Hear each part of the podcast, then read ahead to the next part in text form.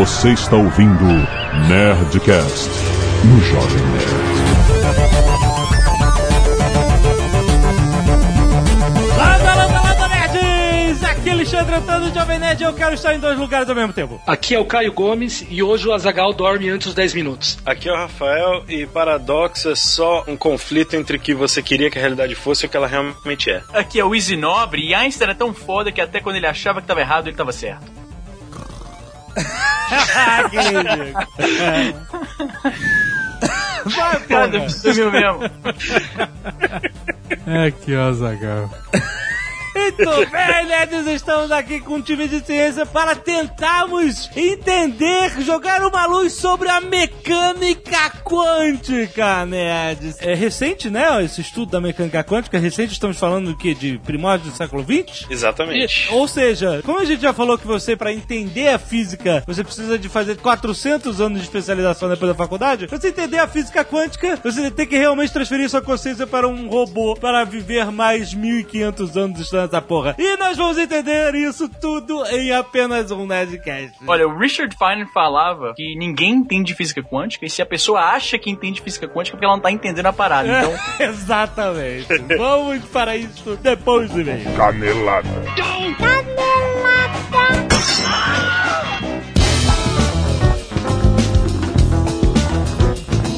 bem, acabamos para mais uma semana de mês e caneladas no Nerdcast. Vamos. É isso, Azagal. Nós estamos de volta da Nova Zelândia. Nós voltamos já neste dia 31. E já estamos, não conseguimos gravar porque a gente tá no esquema que o pessoal chama de jet lag. Jet lag, a gente fica retardado por, por 15 horas de diferença. Na verdade, eu, não, eu nunca sofri de jet lag na minha vida. pra mim, jet lag é Mas coisa de fraco. Esse é o mais agressivo de todos. Eu vou ser testado agora. já foi, já foi por, por isso que a gente tá aqui com esse e-mail pré-gravado. Você já sabe, não tem leitura de e-mails, mas. Mas tá tudo certo. Será que a gente conseguiu gravar algum? Eu fico na dúvida. Ah, Porque a gente tá gravando isso, a gente gravou todos os reservas. sim, Então, será que a gente gravou algum? Será que a gente falhou miseravelmente? todos. Será que usaram os reservas? Será que vocês nunca vão ouvir os reservas? Nunca saberemos. Ficaram engraçados. só nós saberemos de volta. Exato.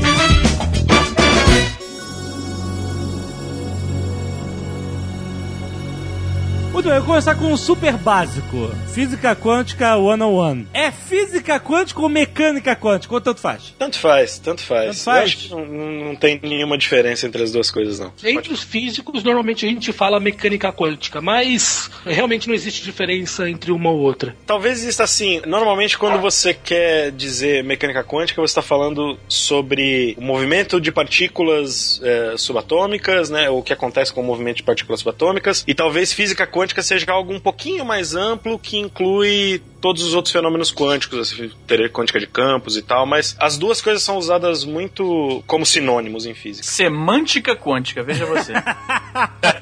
É porque assim, a- a, física quântica tem sido meio que um pesadelo pra mim. Por quê, cara? Porque, como é ainda um, um assunto muito ainda difuso, né? as pessoas não entendem exatamente o que, que é, é muito teórico. Então, quando é muito teórico, você pode viajar foda na parada. E acontece que o quê? Quando você não tem muita certeza científica das coisas, você pode, como eu posso dizer, esoterizar tudo.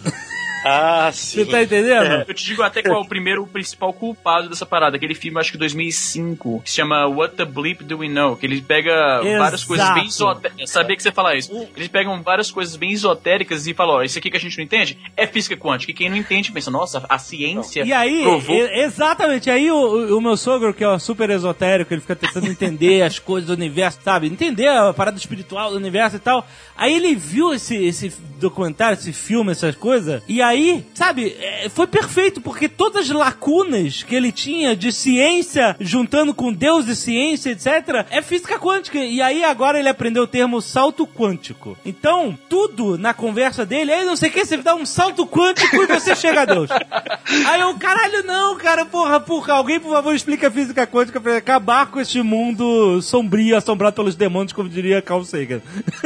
Então, uma coisa tem que se deixar clara desde o começo: que mecânica quântica não tem nada a ver com alma, não tem nada a ver com você pensar e as coisas acontecerem, não tem nada, a ver- não tem nada, absolutamente nada a ver com nada disso. Agora, Cara- agora coloca isso no PowerPoint. Também por favor.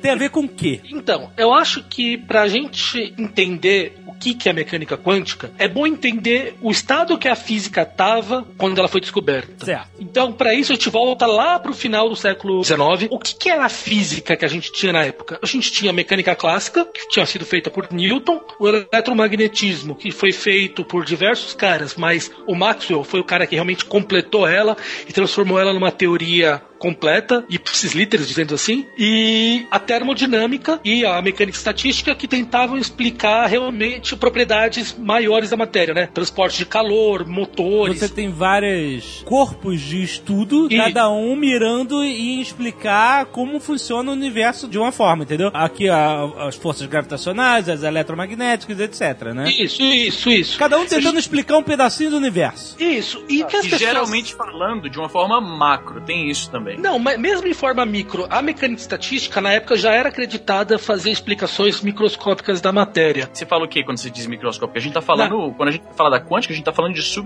partículas Não, não, subatômicas, não, né? De- mas na época, no final do século XIX, a mecânica estatística era acreditada, já conseguia explicar a matéria subatômica e da passagem dela para o macro de maneira completa. No final do século XIX, as pessoas diziam que a física estava completa. O que eles falavam, assim, a física está completa, a gente já conhece o universo todo. Um exemplo que citavam na época era assim, o céu está azul, tirando duas nuvens, que eram dois problemas que as pessoas não conseguiam explicar com a física da época. Quais eram esses dois problemas? Um deles era a radiação de corpo negro. Quer dizer, quando ele- um corpo é aquecido, ele vai emitir luz em diversas frequências. Como é que eu posso explicar essa emissão a partir da física? Todos os modelos que eram feitos na época não batiam com o que era medido experimental- experimentalmente. E tinha um outro lado, que era o efeito fotoelétrico, quer dizer, quando eu jogo luz numa placa metálica, a luz faz emitir elétrons dessa placa. Só que se a luz é uma coisa ondular, como o eletromagnetismo dizia, quando aumentasse a intensidade da luz, aumentar a força da minha lâmpada, o que acontece? Você começa a mudar a frequência daquela luz e a partir de certa frequência ela começa a emitir elétrons. Só que se a- abaixo daquela frequência que ele, não, que ele não emite, eu posso mudar a intensidade da luz o quanto ele quiser, que ela não emite elétrons. E isso não faz sentido no ponto de vista ondular, porque se a luz fosse uma onda, ela deveria então entrar em ressonância com aqueles elétrons, quando aumentando a intensidade eles deveriam sair. Aham. Então, esses Ou seja, a regra de três tinha que funcionar e não funcionava. é isso. Exatamente. Era exatamente isso. Quer dizer, você tinha uma explicação de como a luz deveria se comportar, de como ela tinha que interagir com a matéria. E quando você ia lá no laboratório e colocava as duas coisas para interagir, a luz e um pedaço de metal, você tinha uma previsão de quanta eletricidade deveria sair do porque efeito fotoelétrico é isso mesmo. Você ilumina um metal e ele começa a gerar uma corrente elétrica nele. Aham. Você fazia o cálculo de quanta energia elétrica deveria sair por uma certa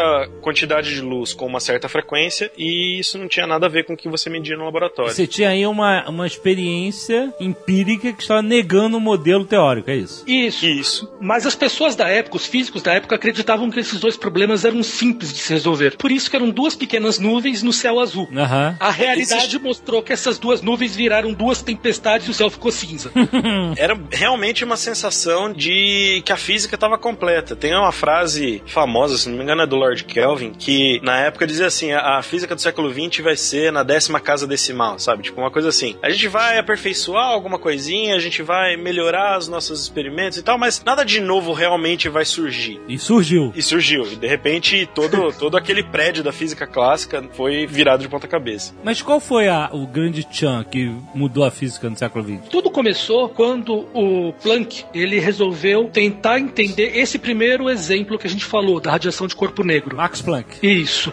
Ele quis pegar e tentar entender como é que ele poderia fazer um modelo que, dado as regras da termodinâmica, tudo pudesse reproduzir aquela curva experimental que a gente estava vendo nos laboratórios. Então, ele fez o que na cabeça dele era um truque matemático. O que ele estava acreditando era que ele estava dizendo que a luz deveria ser quantizada, deveria ser feita por pequenas conjuntos de energia, não como se fosse uma onda, mas como se fossem é, Pequenos pacotes. Né? Isso pra ele era meio embaraçoso. Ele achava que isso era um truque, que isso não era de verdade. Mas a ideia dele foi o seguinte: Gambiarra científica. É uma, é uma gambiarra pra consertar a teoria, mas aquilo não é de fato verdade. Quando a gente descobrir a verdade, a gente vai abandonar esse truque que eu fiz. Mas qual que era o truque? O truque era assim: olha, eu tenho um material quente aqui e ele emite luz, ele emite radiação. Na verdade, era, era o filamento de uma lâmpada. Isso, exatamente. Só que ele não emite continuamente, como ondas, como o eletromagnetismo prevê. Ele emite em pequenos pacotes. Ele não chegou ao ponto de dizer que a luz era de fato constituída de partículas ou de pequenas coisinhas chamadas quanta, né? Na época eles deram esse nome de quanta e daí vem o nome quântico, né? Aham. Mas ele falou assim, ó, quando a luz interage com a matéria, quando a matéria emite luz ou absorve luz, ela faz isso em pacotinhos. De repente, quando ele coloca isso na teoria, essa emissão de luz por pacotinhos ao invés de contínua, Aham. ele consegue reproduzir todos os, os resultados que eram observados em laboratório. Então, mas essa parada do- dos pacotinhos era a, era a gambiarra de cálculo dele, é isso? Isso, ele acreditava que aquilo não ia ser medido na natureza. Era uma gambiarra, ou como ele também chegou a dizer na época, algo que acontecia dentro da cavidade. A gente não poderia enxergar isso, na- não era possível ser medido isso. Era um efeito virtual, digamos assim. Daí o que ele falou? Que esses pacotinhos, eles eram tais que cada pacotinho ia ter uma energia que ia ser igual a uma constante vezes a frequência da luz. Olha só, e isso é a constante de Planck? E essa constante, para dar esse valor teórico, para bater a energia que dava, que é o que faz esse ajuste, essa é a constante de Planck. Tom. Eu sabia que essa piada ia surgir em algum momento. Vocês não entenderam? Eles não entenderam! Ah, Eu não ouvi o que ele falou, na verdade. Ele falou Plankton. Planck e ele falou Tom. que pariu, cara. Agora eles entenderam. Eles estão muito Sheldon Cooper, puta merda.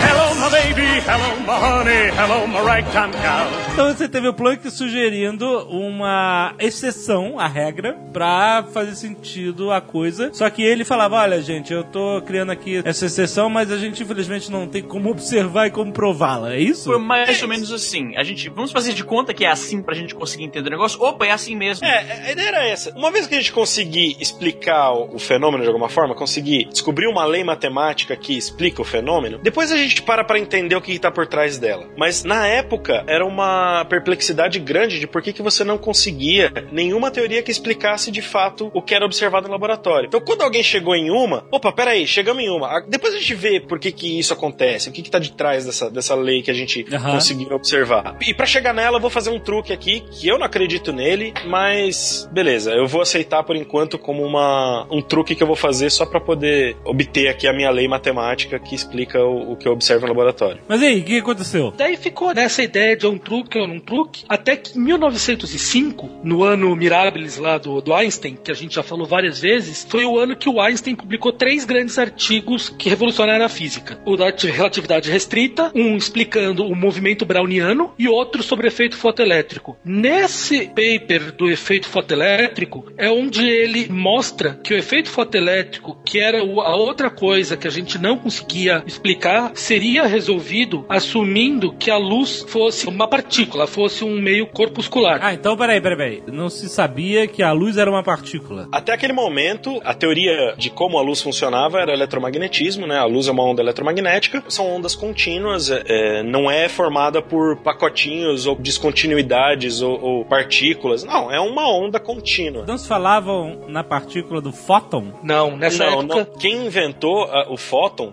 na verdade, Caralho, foi inventou o fóton. Quem, é, quem inventou o fóton. Classificou. Quem, quem teve essa ideia assim, ó, existem coisas, descontinuidades ou partículas na luz que se chamam fótons. Quem veio com essa ideia foi o Einstein, em 1905. Ah, tá. E ele mesmo sugeriu que a luz ela, ela era afetada pela gravidade? Ou isso veio depois? Isso, mas isso, Isso- na relatividade isso geral em 1915. A relatividade geral em 1915. Isso. Isso ainda é teórico e depois que a gente foi provar que a luz era, era realmente afetada pela gravidade, certo? Exatamente. Inclusive, exatamente. se não me falha a memória, eles provaram isso em Sobral, no Ceará, cara, no- durante o eclipse. Exato. É o eclipse de 1921. A ideia desse experimento era basicamente assim: eles sabiam que tinha uma determinada estrela, que eles sabiam precisamente a posição dela. Então, medindo a posição dela precisamente, teve um eclipse naquele dia. Então, o Sol estava no, no céu e ele estava muito próximo daquela estrela. E a gente, por causa disso, percebeu que a posição da estrela mudou em relação àquela que a gente tinha uma me- medida de alta precisão. Mas o que, que o eclipse tem a ver com isso? Que escureceu e deu pra ver a estrela, é isso? Durante o dia? Porque foi no eclipse que o Sol esteve perto da posição Ah. do céu daquela estrela Aham. pra poder quase fechar ela na nossa linha divisada, entendeu? E aí a gente viu que ela não estava na mesma posição clássica ela que deveria um estar. pouquinho.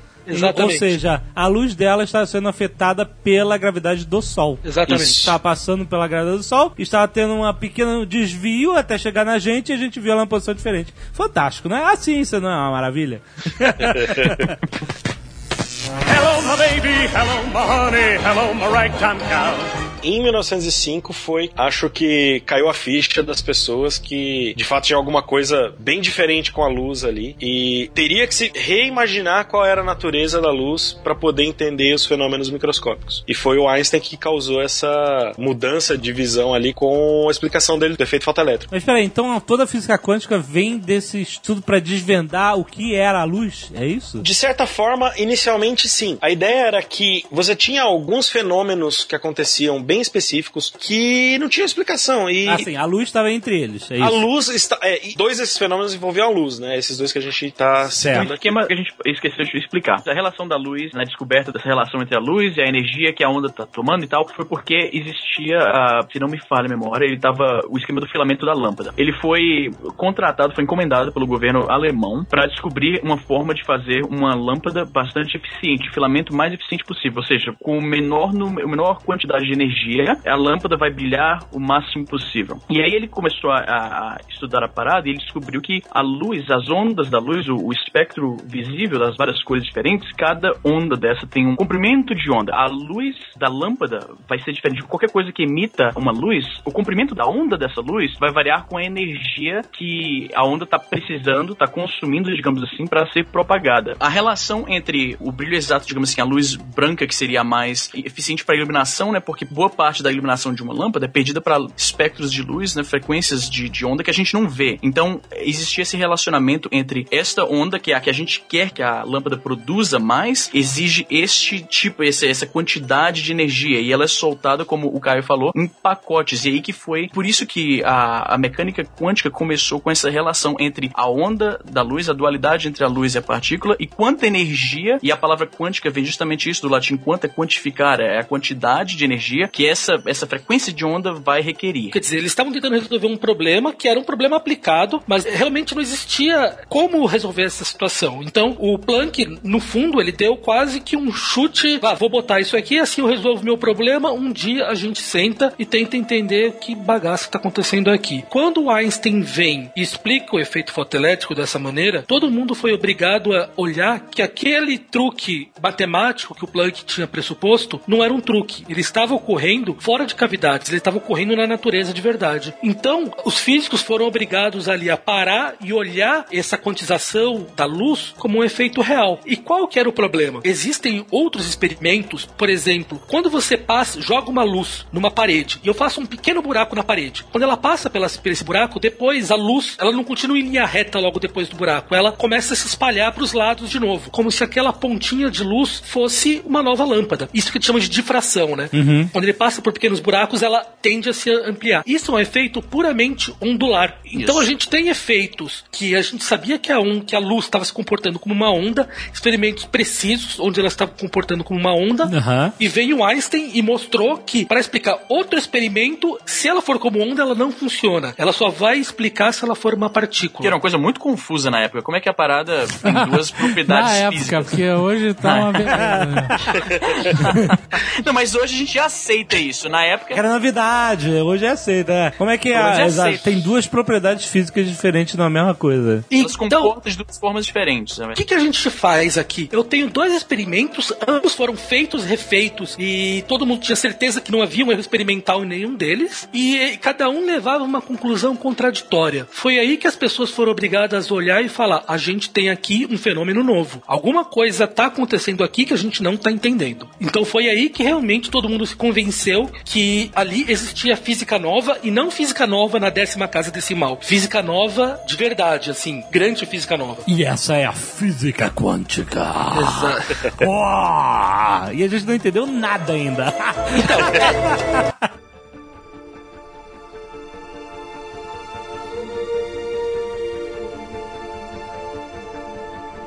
ok, temos uma nova física a ser estudada. Agora a gente chegou no mesmo ponto que todos os cientistas do início do século XX estavam. Cacete, o que tá acontecendo aqui? Eu não tô entendendo nada. Caraca, você tirou as palavras da minha boca. Imagina todo mundo rasgando diploma com raiva. E, e o legal disso é que por 25 anos o pessoal foi tentando fazer gambiarras para tentar explicar isso e foram gambiarras cada vez mais sofisticadas para tentar trazer toda essa estrutura para aquilo que a gente conhecia. Foi só em 1925 que é quando é começada a nova mecânica quântica ou somente mecânica quântica que a gente conseguiu entender o que estava acontecendo. Desse ano de 1900, 1905 até 1925 é o que é chamado hoje em dia da velha mecânica quântica. Quer dizer, quando os caras estavam coçando a cabeça, olhando para um monte de experimentos e falando: "Fudeu, negado, o que, que a gente faz?" Aham. Então é basicamente essa parte que todos os problemas grandes vão tentar ser gambiados e só em 1925 que uma solução correta e completa vai ser explicada. E o que, que o pessoal fez ali para tentar entender isso aí? Um dos primeiros caras a tentar explicar essa confusão que surgiu foi um francês, o Louis de Broglie, que ele propôs a seguinte ideia, né? Que é o que a gente é chamado hoje na história da física da dualidade partícula-onda. Todos os corpos microscópicos, eles têm duas características. Por alguns momentos, eles vão se comportar como uma onda e por outros lados, ele vai se comportar como se fosse uma partícula. Quer dizer, ele não explicou nada, ele só falou o seguinte: todos os corpos, horas vão se mostram como onda, horas se mostram como partícula. Foi meio que uma extensão do que o Einstein fez com a luz. O Einstein falou, ó, pô, a luz de vez em quando é partícula. Aí o de Broglie virou e falou, pô, então por que, que as outras partículas não podem de vez em quando ser onda? É mais ou menos essa a ideia. Era uma solução bem tentativa mesmo, não era algo muito concreto. Ah, e se? E, se? e aí esse se explicava muita coisa. Então as pessoas continuaram nesse, nessa direção. E qual que é o IC que faz todo mundo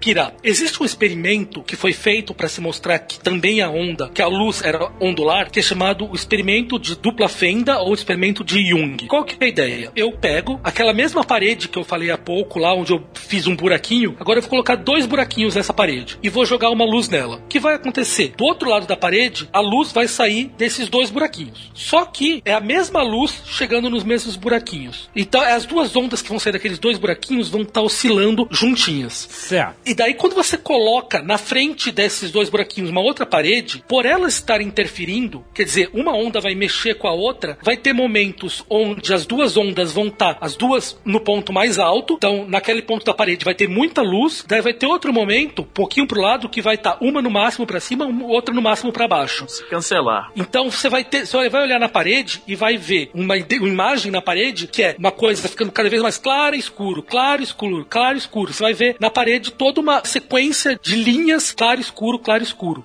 Tudo bem? Ok. Não.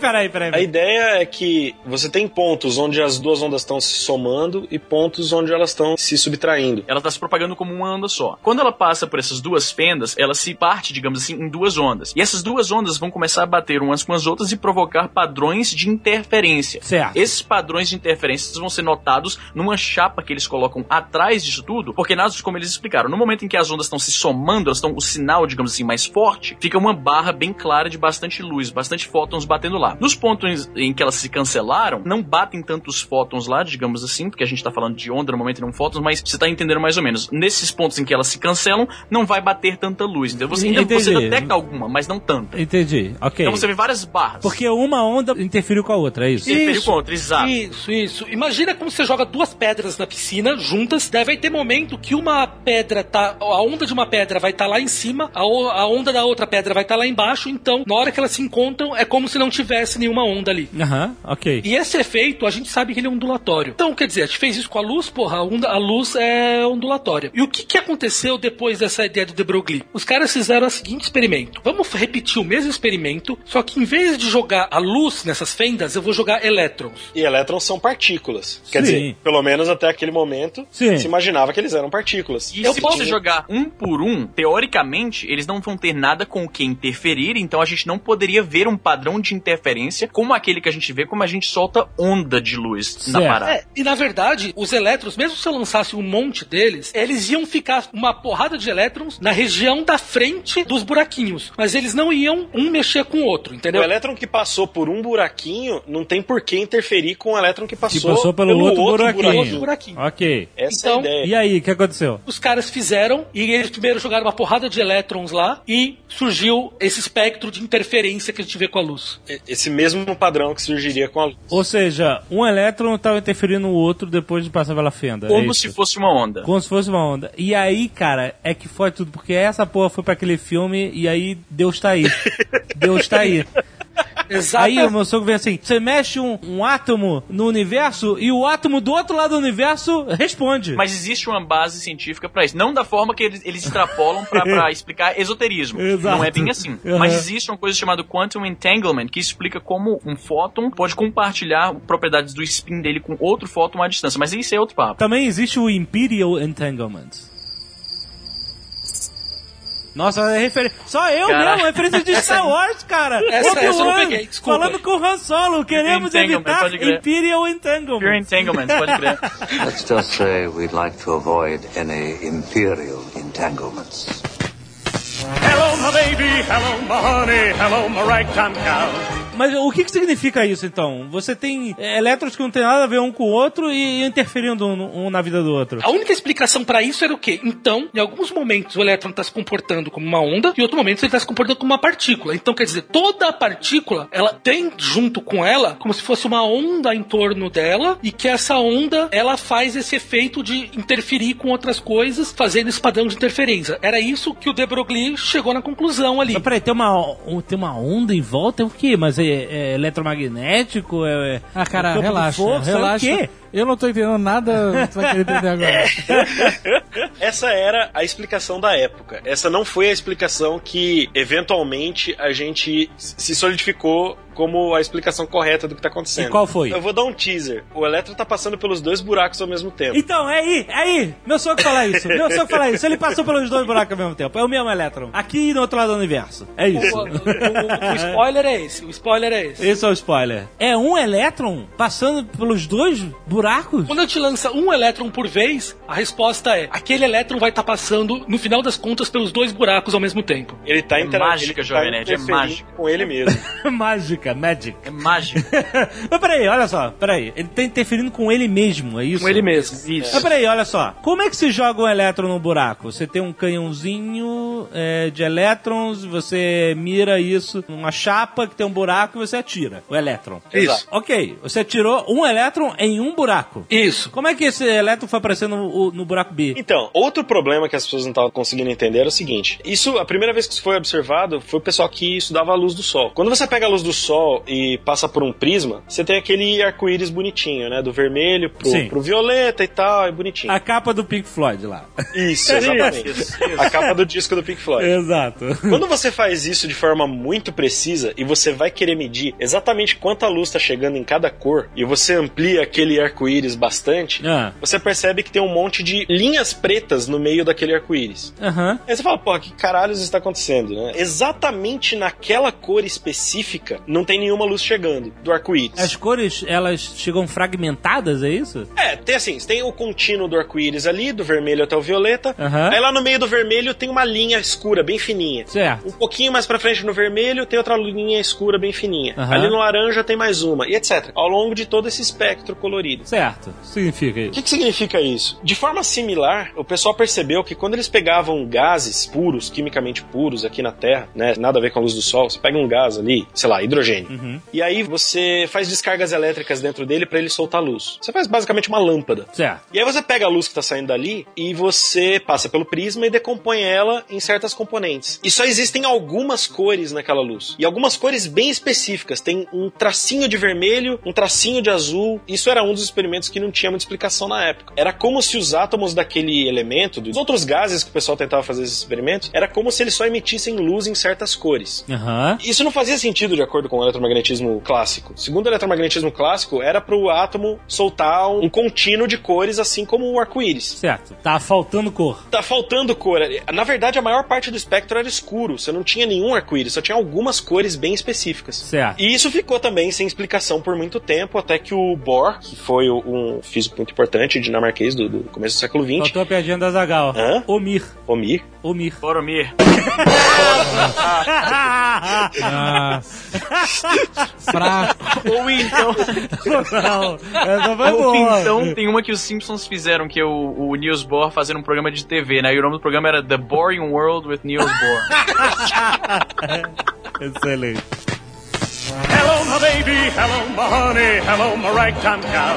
Ele resolveu ao mesmo tempo esse problema e um outro problema que era um experimento feito por um outro físico chamado Rutherford. O Rutherford ele estava estudando a estrutura atômica. O pessoal queria saber como que era a estrutura da matéria. Então se tinha aquela ideia antiga de que a matéria era contínua, né? Porque essa sensação que a gente tem de que a matéria é, você não tem átomos, né? Você não tem aquela ideia de pequenos pontinhos separados por espaço vazio. Você tem uma ideia de que a matéria é contínua. E vários experimentos foram levando a ideia de que na verdade não, de que na verdade a matéria era feita de átomos. E esse Rutherford ele fez um experimento que foi atirar basicamente é, radiação alfa num- numa folha de ouro e perceber que a maior parte da radiação alfa passava, Aham. passava reto como se não tivesse nada. Uma certa parte era desviada um pouquinho e algumas batiam na folha de ouro e voltavam pra trás como se tivessem batido em uma parede sólida. Certo. E aí o Rutherford teve essa ideia: ah, então devo ter um, um núcleo atômico bem pequenininho ali no meio e os elétrons em volta. A maior parte é espaço vazio, um núcleo pequenininho lá no meio e os elétrons em volta. Então quando a partícula alfa passa no meio do vazio, ela vai embora. Quando ela passa um pouquinho perto do núcleo, ela dá uma desviadinha, mas continua o caminho dela. E quando ela bate de cara no núcleo, ela volta. Ela volta. O Bohr pegou essa ideia, pegou a ideia das cores que eram observadas, né, das linhas espectrais, né, que era o pessoal chamava, e chegou à seguinte descrição: um átomo ele tem um núcleo no centro e um elétron em volta, mas esse elétron ele não pode estar em qualquer lugar. Ele só pode assumir certas órbitas específicas e quando ele pula de uma órbita para outra, ele emite luz Na ou verdade, absorve. o modelo atômico que a gente conhece, assim, que você fecha o olho, você pensa no modelo atômico, você vê aquela bolona no meio feito dos prótons e dos nêutrons e vários elétrons orbitando, literalmente como planetas orbitando ao redor de uma estrela. Só que na verdade, eles não estão em órbitas, e sim orbitais, são áreas em que eles estão mais propensos a serem encontrados. Não é aquela bolinha rodando ao redor do núcleo como a gente visualiza, tipo, a Lua Exato. ao redor da Terra. Tem Não. isso, a gente aprendeu. Você não sabia disso? Não! Nesse. Ah, Aquela- aquele, assim? aquele átomo dos Simpsons. É, o átomo que bolinha fica girando em volta. Não, é assim, não é Ah, assim. não! Então, é, não é. só pra explicar, nesse momento da física, eles ainda acreditavam que era assim. É, no modelo do Bohr ainda são órbitas. Quando a gente chegar na Mas não é órbita, é o quê? São A gente, chega, a gente chega lá, A gente vai chegar lá. A gente chega lá, aguenta aí. Aguenta aí. Aqui a gente tá fazendo Nerdcast tipo Lost agora. O Jovem Nerd tá desesperado agora. Caraca, caiu, meu mundo caiu.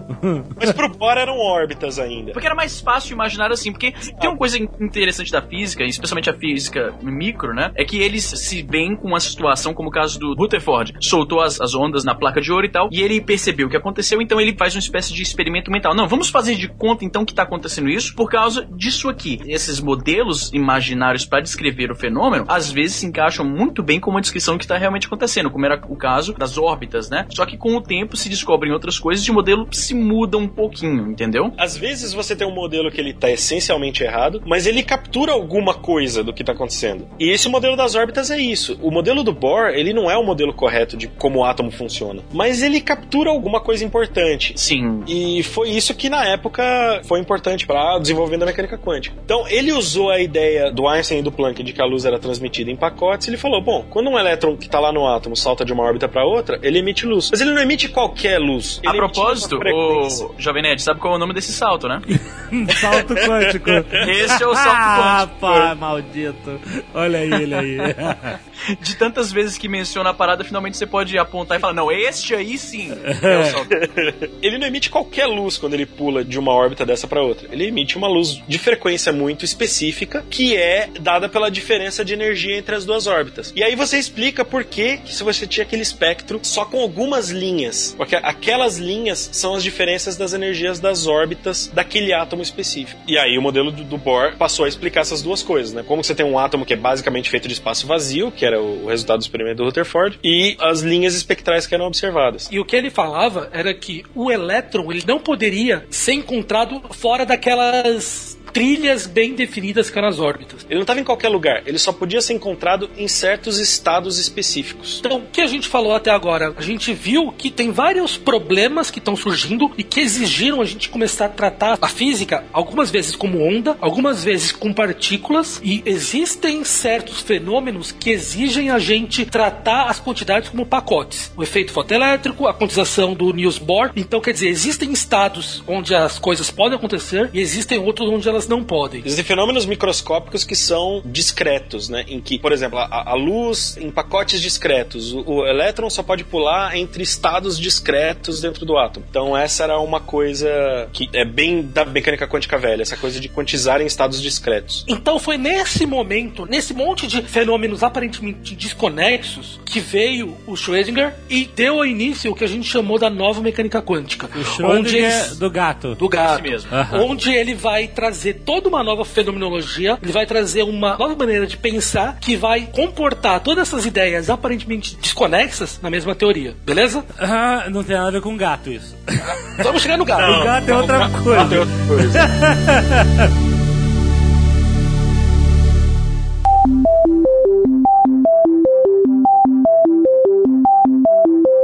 Entrou o Schrödinger na parada. O que, que ele tem a ver com todo esse estudo quântico? Caraca, vocês estão inventando palavras já. O quê? Schrödinger. Schrödinger, você não conhece? Schrödinger. Ele é famoso, o gato de Schrödinger. Ele... Falar do dilema do gato de Schrödinger? Não. Não. Porra, não, então explica. É uma metáfora visual pra tudo que é isso e aquilo ao mesmo tempo. O que, que é a ideia? O Newton, lá atrás, ele fez uma equação que explicava como os corpos se movimentavam. É F igual a ma, força igual a massa vezes aceleração. Todo mundo aprendeu isso na escola. Nem todo mundo. o que ele estava dizendo lá? Se eu pegar as forças que se aplicam no corpo, eu vou conseguir explicar como é que ele vai andar. Aquilo que ele estava dizendo. Então, aquela equação explicava como a mecânica clássica funcionava. Estava dando uma série de interações, que eram as forças, e isso me descrevia o caminho que o corpo ia fazer. O Schrödinger, ele vem e faz a mesma coisa. Ele vai trazer uma nova equação que vai explicar a mesma ideia aplicada a certas forças de uma partícula microscópica, como é que ela vai se comportar, como é que ela vai agora se comportar nesse mundo diferente quântico. E qual que era a ideia dele dessa equação? Em vez da gente falar de partículas ou de ondas, a gente vai falar agora de probabilidade. Então a gente vai resolver uma equação que vai estar me dizendo qual que é a probabilidade de alguma coisa acontecer. O que essa equação vai estar me dizendo? Quando eu for pegar e eu jogo um elétron numa parede, essa equação vai estar me dizendo qual que é a probabilidade de eu botar um aparelho medindo na porta ali e aqui eu detectar aquele elétron naquele medidor. Como é que é? Vai estar medindo a probabilidade? Como assim? Você tá falando de Guia dos Mochileiros das Galáxias, por acaso? Não, não, est- não estamos. Não, não estamos.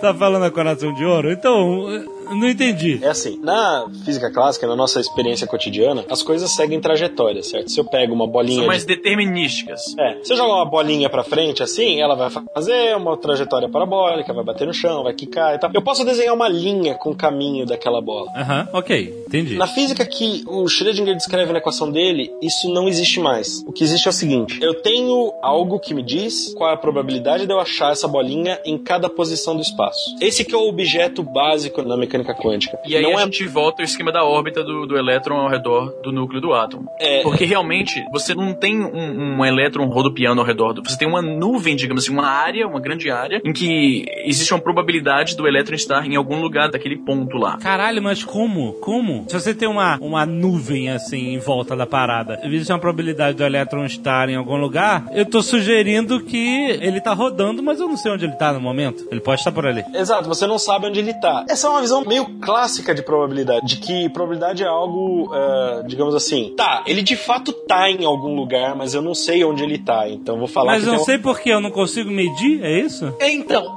Em, em mecânica quântica existe uma incerteza mais fundamental do que essa. Não é que você tá assumindo uma probabilidade só porque você não sabe onde ele tá. Ah. Essa incerteza, ela é fundamental. O elétron ele não Ele- tá de fato em nenhum lugar. Ele é uma, uma entidade estendida, ele está em vários lugares ao mesmo tempo. Ele tem certa probabilidade de estar aqui, ali, ali ou ali. Ele só vai estar de fato em algum lugar quando eu medir e encontrar ele em algum lugar. Caraca. E aí quando você faz isso, E quando você faz isso, você tem o tal do colapso da função de onda. Essa função que diz onde, Exatamente. qual é a probabilidade do elétron estar aqui ou ali ou ali, se chama função de onda. Por causa dessa história toda, dualidade onda-partícula, esse nome pegou, se chama função de onda. Isso vai te dizer ali quais são as regiões mais prováveis de você encontrar o elétron. E quando você medir ele, quando você fala assim, ah, beleza, peguei um detector e falei, ó, quero saber de fato onde esse elétron tá, e pimba, mediu ele, aí essa função de onda vai se colapsar para uma função de onda que é totalmente concentrada naquele lugar onde você achou o elétron. E esse é o famoso princípio da incerteza. Olha só. E tem a ver com gato isso. A ideia que o gato de Schrödinger vai dizer, ele vai tentar trazer para o nosso mundo macroscópico essa ideia que a função que o elétron, a partícula quântica, o objeto quântico, é uma coisa difusa. Ele tem uma probabilidade de estar numa certa situação, uma probabilidade de estar em outra situação, e a gente só vai ter certeza quando a gente medir. Mas se a gente medir, a gente não prova que ele está no lugar tal e que essa parada de probabilidade é só uma incerteza mesmo? Incerteza momentânea até a medição? Dentro do paradigma moderno da mecânica quântica, antes de você medir de fato, não é que você só não sabia onde ele está. Ele de fato estava espalhado em todas aquelas posições que ele poderia estar. Mas não é muito filosófico, viajante isso? Mas, Então. mas é de fato isso. Uma das coisas da, da física quântica Essa- é que realmente ela, ela, ela desafia o nosso compreendimento da realidade. Como é que pode uma coisa E interagir e daí- com ela e daí- mesma? Como é que pode é. uma coisa estar aqui e ali e Aham. tem apenas uma probabilidade de onde ela pode estar em, de- em qual determinado momento? Aham. É, é por isso que é complicado mesmo. Tá, peraí. Então, beleza. Agora a gente chegou no gato. Diz o princípio do gato. A ideia do gato Schrödinger é que era um experimento que ele falava, um experimento mental, obviamente, que ele fazia a seguinte ideia: pegue uma caixa fechada que não tem nenhum buraco, você não pode enxergar ela de nenhuma maneira. Você coloca um gato dentro dessa caixa com um átomo radioativo que vai decair. Ele tem uma probabilidade de decair em qualquer momento. Decair, como assim? Ele vai emitir uma radiação e vai virar um outro átomo. Tipo quando você tem uma fissão nuclear, que é o átomo de plutônio vai virar urânio e tal, tal, e nisso ele solta uma partícula radioativa que mata lá a pessoa. Então ele vira um outro átomo e solta uma parte do núcleo dele pra fora. Esse fenômeno de decaimento é um fenômeno quântico. Você não sabe quando ele vai acontecer. Ah. Você só sabe dizer que existe uma probabilidade dele acontecer. E aí, se acontecer, ele vai matar o gato. E se isso acontecer, ele mata o gato. Aham. Fechei tudo, botei o gato lá dentro. Agora, sem eu fazer a minha medida, o gato tá vivo ou tá morto? Você não sabe quando é que a parada vai decair e matar o gato, é isso? Exatamente. E aí você não sabe se o gato tá vivo ou morto. O máximo que eu posso dizer é que ele vai estar num estado de vivo e num estado de morto. Nesse momento, eu não posso fazer nenhuma afirmação sobre o estado que ele tá. Então, aí você diz que o gato tá vivo e morto ao mesmo tempo. O gato Ele, que tá, você abre ele a tá caixa. numa superposição dessas duas possibilidades. Sim. Essa que, Até é essa que é a linguagem que a gente usa em física. Isso não é apenas uma expressão filosófica de uma incerteza? Não é só filosófica, porque isso tem uma definição matemática precisa. É isso que é importante ter em mente. Quando eu falo assim, ele tá numa superposição dessas duas coisas, eu posso escrever uma equação que me fala qual é essa superposição. Então, não é só uma ideia abstrata. Uhum. É algo que eh, eu posso calcular. A ideia que vai explicar que isso não era só uma ideia filosófica é a gente voltar para aquele experimento da dupla fenda que a gente fez um spoiler lá atrás. Certo, que você dizia que o, o elétron estava interagindo com ele mesmo. Exatamente. O que, que eu tô fazendo ali? Eu tô jogando agora um elétron por vez e usando essa nomenclatura da função de onda, o que que tá acontecendo? A função de onda daquele elétron está passando por uma fenda e por outra e ela está interagindo com ela própria. Mas peraí, você não atirou numa fenda o elétron? Eu joguei ele numa determinada direção, só que eu não sei se ele passou na primeira ou na segunda fenda. Vamos imaginar que ele poderia ter desviado no meio do caminho. Ah. Então, eu não sei se ele passou na primeira fenda ou na segunda fenda. O que ele vai estar fazendo é construindo esse espectro dele estar interferindo com o que ele passa numa fenda e na outra. Eu não sei por qual das duas que ele passou. Mas você não tem como medir isso? E aí é que tá o ponto. E aí que tá o ponto legal. Se eu coloco um detector em cada uma das duas fendas, que vai me falar o elétron passou pela primeira ou pela segunda, Ah. põe o detector lá. Se eu fizer isso, eu destruo esse padrão de interferência e ele vai formar só uma frequência bem específica dos dois lados, como se fosse Ah, part... aí é que nem você dizer que você é, sabe o truque do mágico. E aí você destrói o truque do mágico, caralho. Então, quer dizer, olha só, o que a natureza está dizendo? Que se eu medir qualquer um dos lados, ele vai ficar como se fossem duas partículas. Então não é porque ele é assim? Não, mas olha, ele tá lá e eu não tô medindo por qual, lado ele passa. Ele tem um padrão de interferência. Aham. O mesmo experimento, mas se eu tô vendo se ele passa por um ou por outro, dá outro resultado. Caraca, não é possível. Peraí, peraí, peraí, peraí. Você sabe que existe o padrão de interferência porque você vai lá na chapa final e você detecta isso. Isso. Certo? Isso. você pode medir. Posso. Tem um padrão de interferência. Isso. Você atirou um, A, um, um elétron e ele chegou com interferência no final. Eu junto uma porrada de elétrons eu vejo o padrão de interferência lá. Isso. Tá. Se você decidir botar um sensor nas fendas pra saber por qual fenda ele passou, o, Caraca, resu- do que, que vocês estão o falando? resultado lá no final é diferente? É diferente. Isso, Caralho, isso. Gus, não faz sentido. parada altera, mas é, é isso Então o universo, é- o universo é assim, se você olhar, ele não faz? Ele, ele é que nem o sapo do Hello My Baby, Hello My Darling. Isso, é, Ele canta pra caralho. Quando você vai olhar e mostrar pros outros, ele para. Mas é Isso, por mesmo. exatamente a questão isso. da dualidade da, da onda da partícula, esse comportamento, ele é, entra em colapso porque você observou o negócio. É mais ou menos. É, é que nem o Michael, é, o Michigan J. Frog mesmo. Puta, não, caraca. Como o universo sabe que você tá olhando? Aí que tá. Porque pra olhar você Aí precisa... Deus, olha aí. Ah, caraca, tá- matou a charada. Hello, my baby. Hello, my honey. Hello, my ragtime gal. Essa coisa do colapso da função de onda é uma interpretação de que quando você mede, você faz aquela partícula colapsar em uma das duas possibilidades, ou passou nessa ou passou na outra, e aí a partir daquele momento, então, vamos lá. O elétron saiu, você tem lá uma metralhadorinha de elétrons, você atirou um elétron, ele saiu. Originalmente ele passou pelas duas fendas ao mesmo tempo e chegou do outro lado, fez um padrão de interferência. Ah. Esse seria o experimento sem a medição. No experimento com a medição, o que aconteceu? Ele saiu, ele foi caminhando na direção das duas fendas, ele tava nas duas fendas ao mesmo tempo, mas aí você mediu. E agora ele tá na fenda 1, por exemplo. E agora, quando ele fosse propagar do outro lado, ele vai se propagar só a partir da fenda 1. Por quê? Porque eu medi ele e agora ele tá na fenda 1. É o Michigan J. Frog. Só pode ser. O universo é um grande Michigan J. Frog. E aí, cara? Eles não querem que a gente descubra isso ainda? É Matrix, é- cara. A gente tá na Matrix. É mano. Matrix. Você descobriu um bug, cara. Eu, eu achava que o universo não tinha bug. Isso é um bug do universo. incrivelmente não é um bug. Não é um bug. Daí que você vê que realmente não tem o sentido de eu falar que o elétron foi por um lado ou pelo outro. Ele esteve dos dois lados ao mesmo tempo. Uma outra interpretação, quer dizer, o que a gente fala interpretação? Aí você tá querendo adivinhar. Aí deixou de ser ciência e virou magia. Não, não, é o que quer dizer? Eu tô olhando um monte de equação, que são equações matemáticas, e tô tentando traduzir elas para pessoas. A interpretação é isso. Eu tô olhando realmente as equações matemáticas, que elas se entendem, elas são lógicas, e explicar pro meu cérebro, que é um cérebro humano que viveu no mundo clássico, o que, que tá acontecendo ali. É isso que é interpretação. Essa primeira interpretação que a gente falou, a probabilidade de estar em cada um dos lugares, é o que é chamada a interpretação de Copenhague, porque foram os físicos de Copenhague que desenvolveram ela. Uma outra maneira de ver esse mesmo problema foi feito pelo Richard Feynman, que é a interpretação de múltiplos caminhos. Quer o dizer, Richard Feynman, o Azagal vai curtir, hein? o Feynman eu já contei uma história pra eles antes, quando ele ganhou o Nobel, que ele tirou a foto com as putas e tal. Opa! Não, é, o, o Azagal, Azagal, o Feynman era um físico famoso dos Estados Unidos, que ele, o escritório, assim, dele, o escritório secundário dele, era um, uma boate de strip. Ele ia lá e ficava lá bebendo, vendo as putas e desenhando fórmulas num guardanapo. E quando a prefeitura da cidade queria fechar a porra do bar de strip, o cara foi lá na audiência no, do tribunal, seja lá onde que foi, e argumentou que a sociedade, os, os profissionais, os, os intelectuais precisam de um estabelecimento como uma boate de strip. Que beleza. E ele foi o único que foi lá falar a favor da parada, porque ninguém mais, tipo, médico, advogado, os caras importantes que frequentavam o lugar, não queriam queimar o filme indo defender a parada, né? Ele E era tipo lá, um soprano dos cientistas. Ele tava, tocou foda-se e foi lá. E aí, ele conseguiu impedir o fechamento da Não boate? conseguiu, fechou de qualquer forma. Puta merda. Hello, my baby. Hello, my honey. Hello, my ragtime gal.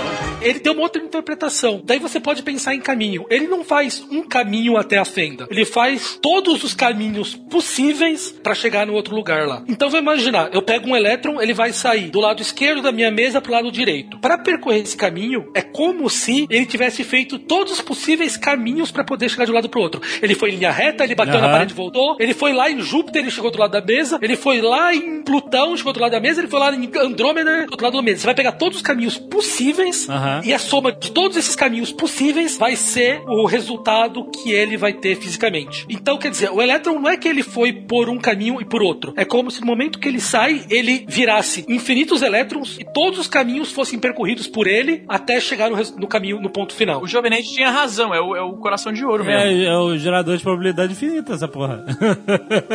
Mas e aí? Então, essa é uma outra interpretação. Você consegue escrever as equações nessa forma. Você consegue escrever as equações numa forma de que o resultado final é uma soma sobre todos os caminhos possíveis. Certo. E se eu vou lá e faço essa conta completamente louca Dá e certo. meço com o que dá com o experimento, dá certo. Se você dizer que o X é o caminho que a parada vai percorrer, se você botar qualquer valor no X ali, ele dá certo. É isso. É, não existe um- um- alguma conta que não dê certo. Se essa minha conta louca deu que o resultado é meio, eu vou lá no experimento e vai dar meio, entendeu? Não existe Aham. uma fixação disso aí. É realmente, essa ideia maluca de todos os caminhos, ela me traz um resultado mensurável. Quer dizer, não é uma viagem. É, Eu escrevo uma equação a partir dessa ideia, eu vou lá no laboratório, faço um experimento e dá o resultado igualzinho. E a física quântica é esse estudo dessas probabilidades infinitas, é isso? A mecânica quântica é a teoria que tenta entender como o universo funciona microscopicamente. E o universo microscopicamente tem essas características. Então a mecânica quântica ela descreve o universo que funciona com todas essas características loucas e basicamente incompreensíveis pra gente. Então não é uma viagem foda, é algo que é mensurável em laboratório. É não só é mensurável em laboratório, como a gente só tá gravando esse Nerdcast porque a mecânica quântica funciona. ah, é? Por quê? O seu computador, ele tem uma coisinha que é o transistor túnel. Ah. E o transistor túnel só funciona porque existe mecânica quântica. Peraí, mas qual é o computador? Que o nosso é Mac. Eu tô com dois aqui na minha frente e os dois estão funcionando por causa disso. Então, o que que é o transistor túnel? Existe um, um elemento básico do computador que é o carinha que faz o 0 ou 1. Um. É o carinha que fica chaveando entre ligado e desligado. Certo. Esse cara, um dispositivo eletrônico chamado transistor, que foi inventado ali. Na verdade, a ideia dele vem, vem de muito tempo, mas ele foi realmente feito ali na década, no, no final da década de 40. E o funcionamento dele depende de que a mecânica quântica esteja correta. Então, Ah, sim. você ligar um computador é uma prova de que essa loucura toda funciona. É, Android também, Android também, né? até Android, até Android. Ah, puta merda.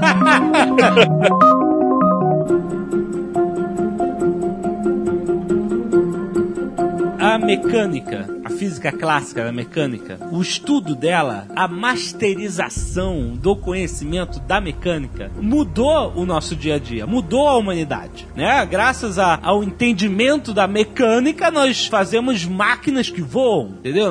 Isso mudou o mundo, né? Nós construímos máquinas a vapor, construímos navios gigantes, aviões e, e tudo. E, e o transistor, né? O computador, a com- telecomunicações, etc. É um entendimento de como funciona a mecânica do universo que a gente usou em benefício próprio. Isso. E nem perguntou, nem pediu permissão a Deus. Simplesmente fizemos.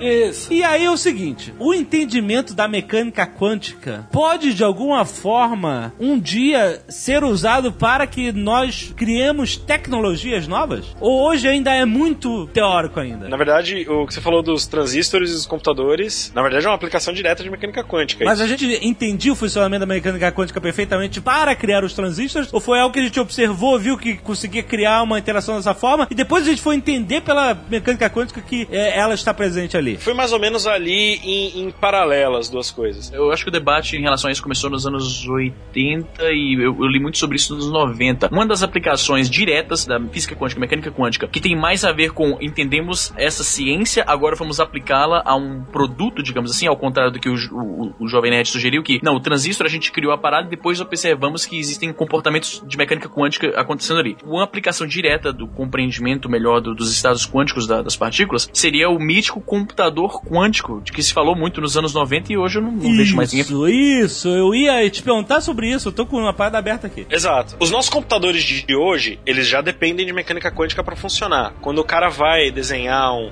um transistor ali, vai desenhar um chip de computador, ele tem que levar em conta efeitos quânticos ali. Mas o computador em si, a maneira como ele funciona, é clássica. Tá falando que a comunicação binária lá de chave 0, chave 1, um, isso é claro. É, isso é, é clássico. Quer dizer, eu transmito um 1 pra você, você recebe um. Eu transmito um 0 pra você, você recebe um 0. Na verdade, você não transmite nada, né? O zero não é nada. É, bem.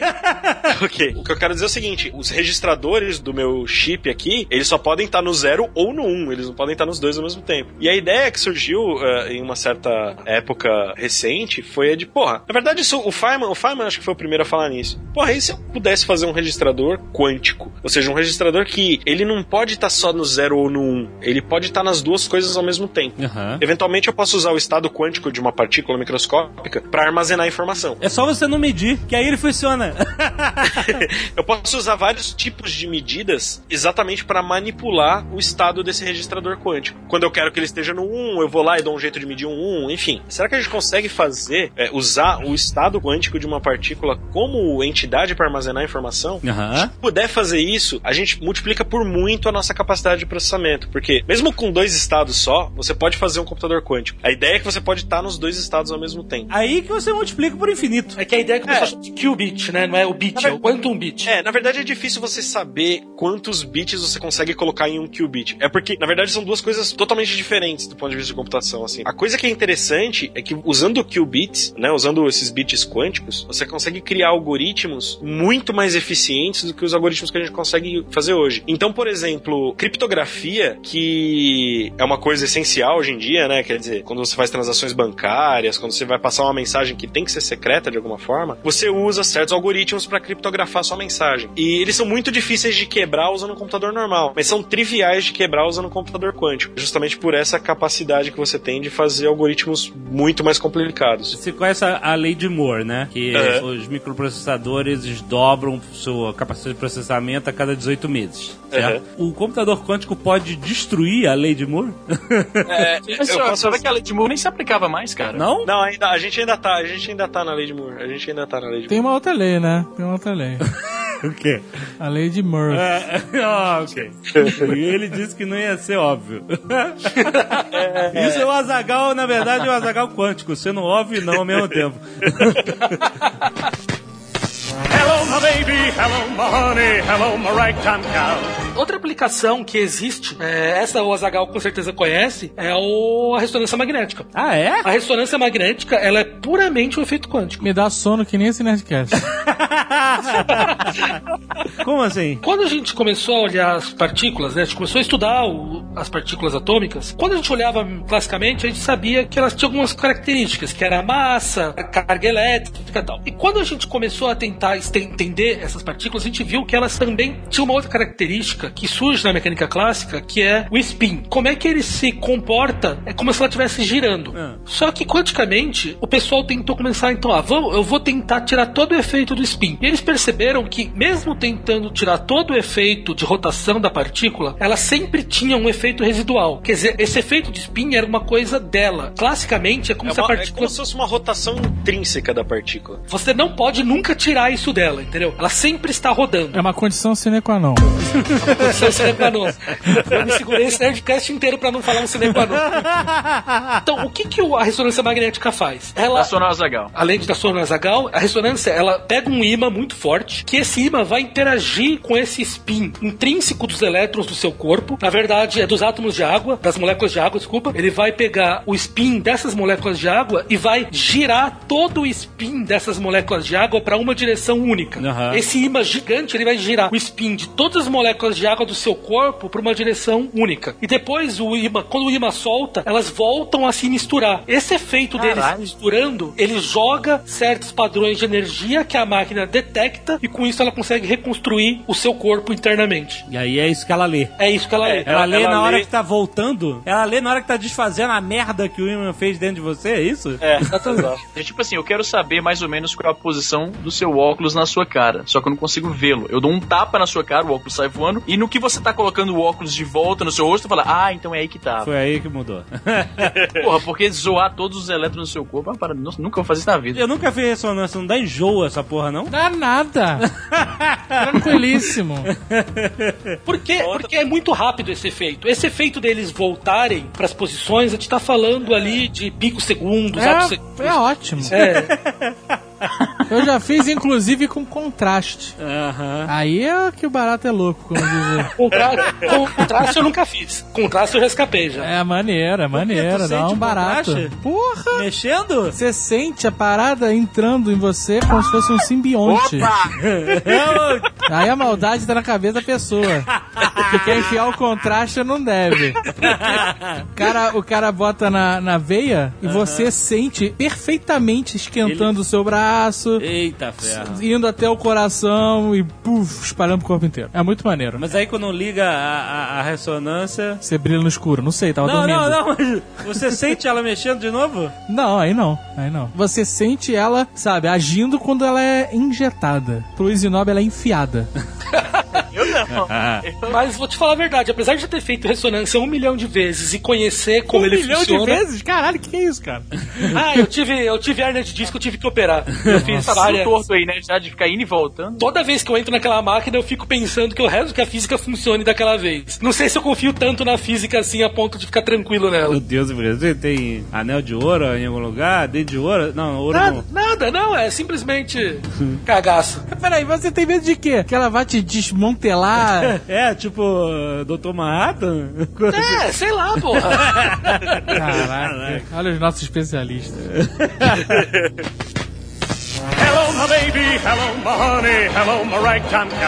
Entendendo que a mecânica quântica estuda esse mundo microscópico que envolve possibilidades simultâneas de interações, de divisões, de duas paradas de um elétron percorrer todos os caminhos do universo para chegar no ponto A até o ponto B, de tantas coisas ao mesmo tempo, do gato que tá vivo e morto ao mesmo tempo. Como isso tudo é muito viajante, assim, em termos leigos, né? Eu já vi isso aplicado em muitas coisas, em muitos programas de Discovery Channel e tal, é onde os caras falam da possibilidade de existir universos paralelos, outras dimensões, essas porras. É a parte mais bacana, eu acho. Isso é algo real pro estudo sério da física quântica? É uma possibilidade real? Não é bem real, é como a gente falou, na mecânica quântica, física quântica, a gente usa muitos experimentos imaginários, né, modelos imaginários que a gente fala, como isso que está acontecendo, vamos fazer de conta que X, se X acontecer realmente, isso explica o que está acontecendo aqui. Não quer dizer necessariamente que esse X aconteça, mas a hipótese dos mundos paralelos, eu vou te dar um exemplo bem prático disso. Você já ouviu falar de um autor de ficção científica chamado Michael Crichton, que escreveu Jurassic Park, obviamente, Sim, não é já isso? li Michael Crichton, muito bom. Exatamente. Ele tem um livro chamado Linha do Tempo, você já leu? Acho que não. Já li. Claro, pô, Já leu? acho que não. Olha só, olha o Não, cara. eu digo acho que não, porque. Não, eu acho, digo que, não. Claro que já li, rapaz. Ele é muito bom no início e depois ele fica uma bosta. Concordo. Em linha do tempo, o argumento dos universos paralelos é usado como um modelo imaginário para explicar aquela questão da auto-interação do elétron no modelo, no experimento das duas fendas. O que, que ele fala?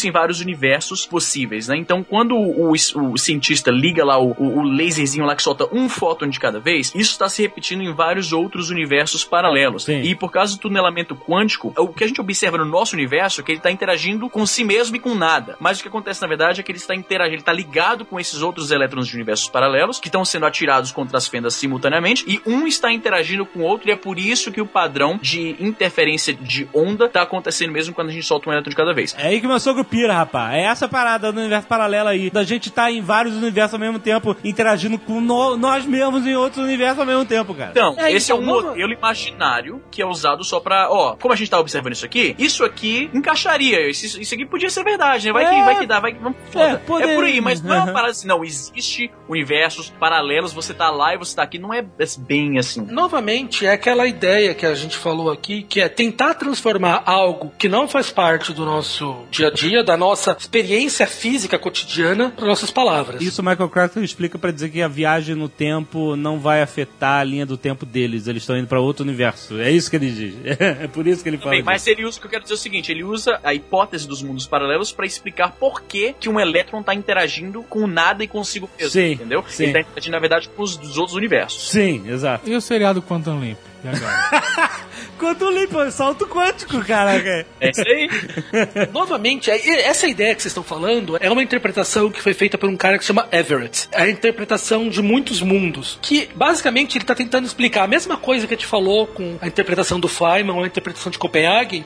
Era que, como se, para isso tudo fazer sentido, o nosso universo fosse, a cada vez que ele vai ter uma dessas possibilidades quânticas, que a gente falou ali, o elétron ir pelo lado direito e pelo lado esquerdo, o universo fosse se dividindo para cada uma dessas possibilidades Aham. e cada uma delas pode ocorrer no universo, entendeu? Certo. Em um dos universos ele passou pela fenda A, no outro universo ele passou pela fenda B. Isso. Quando eu meço, eu descubro em qual deles que eu tô. É mais, mais ou menos essa a ideia. Quando Mas eu meço, existe- eu destruo os universos em que aconteceu as alternativas que não aconteceram. Olha a responsabilidade de você medir a parada. Você tá destruindo incontáveis universos.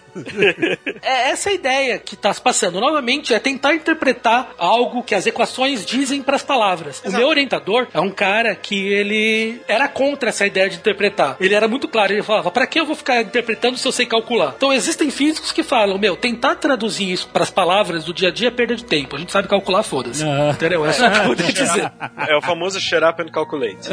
É mais ou menos assim. A gente não precisa tentar visualizar como isso acontece no mundo é, tangível. A gente bota na equação aqui, se sair o resultado certo do outro lado, tá bom demais. Essa necessidade vem do fato de que a gente tá lidando com um fenômeno que é, é totalmente fora da nossa experiência cotidiana e a gente tenta forçar esse negócio que é totalmente fora da nossa experiência cotidiana nas coisas que a gente sabe. Pô, mas então, peraí. a explicação parece bizarra. Mas o estudo da física, ele, ele, não, ele não tá tentando entender como o universo funciona, independente de como a gente percebe ele ou não? Esse Sim. como é que é o complicado. O como da física é uma descrição do que está acontecendo. Não é uma incursão filosófica sobre o porquê e o que, que tá de trás e Sim. A física não é capaz de falar o que, que tá de trás. Sim. A, a física, ela simplesmente chega e fala, ó, o que tá acontecendo é isso aqui, cara. E agora, sei lá. Com se isso, a gente se pode. isso choca a nossa sensibilidade de pessoas que vivem no mundo clássico, é, paciência. É, é, tipo, o que tá acontecendo de fato é aquilo. Doa quem doer. É isso, essa é a verdade, o que está acontecendo no universo. É por isso a frase que eu falei no começo, que, tipo, a- essa ideia de paradoxo, de que isso tá acontecendo é um paradoxo, é um conflito entre a realidade como ela é e a realidade como eu queria que ela fosse.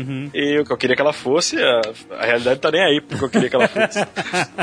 Esse é um bom conceito científico. A realidade não está nem aí pro que eu queria que ela fosse. Olha, mas eu conheço muita gente que cria a própria realidade, sabia? E ela quer que o universo seja do jeito que ela quer e ela, e ela cria isso na cabeça dela. Porra. E ela vive assim. Vive mesmo. Vive mesmo. E algumas vezes vive melhor do que quem não acredita. muitas Isso que eu ia falar, é isso que eu ia falar. Ignorância é uma benção mesmo. Eu, por exemplo, eu gostaria de, de desejar que eu tivesse entendido esse Nerdcast, mas paciência, o universo não tá nem aí. Eu preferia desejar e não tivesse participado.